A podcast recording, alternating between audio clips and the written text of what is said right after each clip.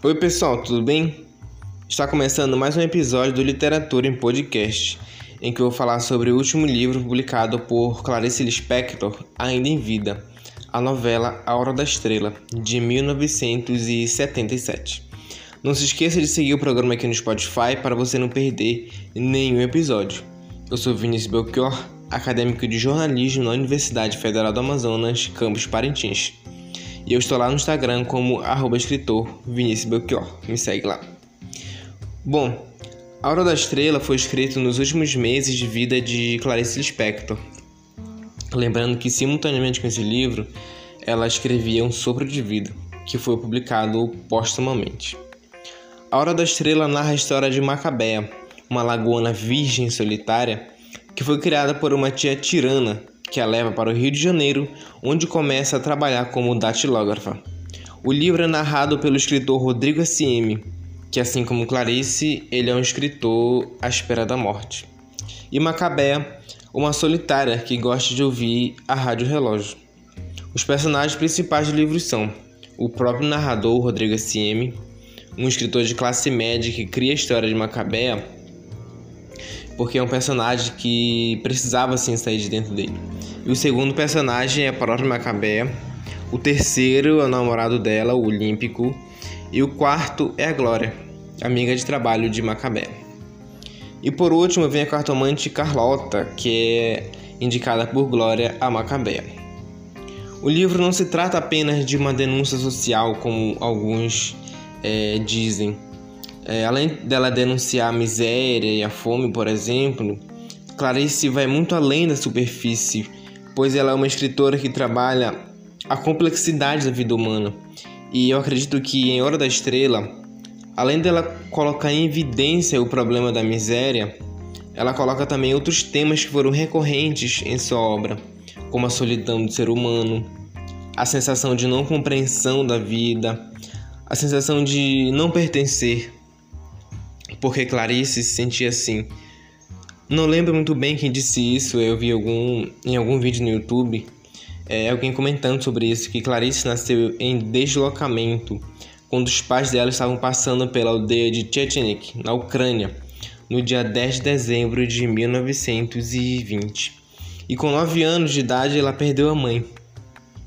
E assim, apesar dela nutrir um amor muito grande pelo pai, a gente sabe que a figura materna é muito importante na, na criação, né, no desenvolvimento, principalmente na adolescência, a figura materna ali é muito importante. E ainda, ainda mais ela sendo uma menina, né? E antes de publicar o seu primeiro romance, em 1943, é, antes disso ela perdeu o pai. Então sem, então, sem a figura dos pais ali servindo como base para a existência dela, acredito que daí se torna mais forte essa sensação de, de não ter um norte. Então acredito que isso também contribuiu muito para a obra dela, que é repleta também de análises existenciais principalmente, porque acho que quando a gente fica muito, muito pensando muito, se sentindo é, deslocado no mundo, se sentindo perdido, a gente se questiona muito, a gente começa a questionar nossa própria vida, nossa própria existência, é, o espaço que a gente vive, então isso é muito, muito presente na obra de Clarice. E saber disso eu acho que ajuda muito a entender a obra dela, porque ela é considerada difícil por alguns, né? Mas eu acredito que é, não, é, não, é, não é que ela seja difícil, é mais uma questão de, de familiaridade com o texto de Clarice, porque para ler Clarice, eu acredito que a pessoa que nunca leu, né? Eu acredito que ela deve começar pelos contos, pelas crônicas, e até mesmo por, alguns poemas, porque Clarice escreveu alguns poemas. Então a partir daí você vai. E também pesquisar muito sobre a, sobre a, a biografia dela, porque vai ajudar muito a compreender os livros dela, os romances, enfim, fica aí uma dica. E isso tudo que eu estou falando também está refletido em Macabeia. Tem um trecho do livro que diz assim: a única coisa que queria era viver. Não sabia para quê, não se indagava. Quem sabe achava que havia uma gloriazinha em viver. Então, para quem lê o livro ou para quem ainda vai ler, percebeu que Macabé tem uma inocência que de certa forma incomoda, porque dá vontade de pedir assim para ela acordar para a vida, né?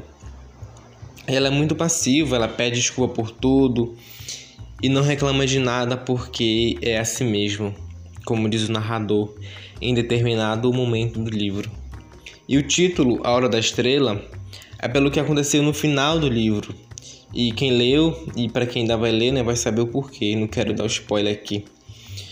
Então é isso, eu espero ter contribuído para que você se interesse para ler ou reler A Hora da Estrela. Não só por ser um dos livros mais importantes da literatura brasileira, mas porque, quem sabe, não temos um pouco de Macabé dentro de cada um de nós.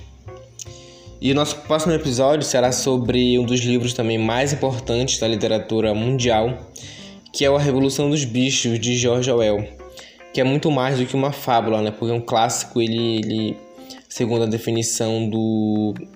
Ah, esqueci o nome dele agora. Um clássico, ele sempre tem a... Ele é clássico porque ele sempre tem a nos dizer alguma coisa, independente da época. Faz bastante tempo que foi publicado A Revolução dos Bichos, então é, dependendo do olhar, sim, ele continua bastante atual. E no próximo episódio nós vamos conversar mais sobre ele. Não se esqueça de me seguir lá no Instagram, como arroba escritor Vinícius Belchior. Lá também eu publico algumas, alguns conteúdos relacionados à literatura e principalmente relacionados a Clarice Lispector, que é a minha grande inspiração. E ah, já esquecendo que A Hora da Estrela também tem um filme, eu assisti e achei assim que que o filme conseguiu captar, digamos, o, o, o tema central do filme. E a atriz também que interpreta a Macabé, ela, ela é genial a interpretação dela, porque de, qualquer, de certa forma ela conseguiu incorporar a Macabé é, nas expressões, é, na fala. E ele é um filme também bastante premiado, nacionalmente e internacionalmente. Ele está disponível lá no YouTube, eu assisti, achei muito bom, excelente, recomendo. E assim, claro que eles acrescentaram alguns detalhes, algumas cenas que não estão no livro. Mas assim, eles mantêm o núcleo do livro. E esses detalhes assim ajudaram a enriquecer, digamos, o, o filme. Eu recomendo, é muito bom, é emocionante também. Então é isso, assistam, se cuidem e até a próxima.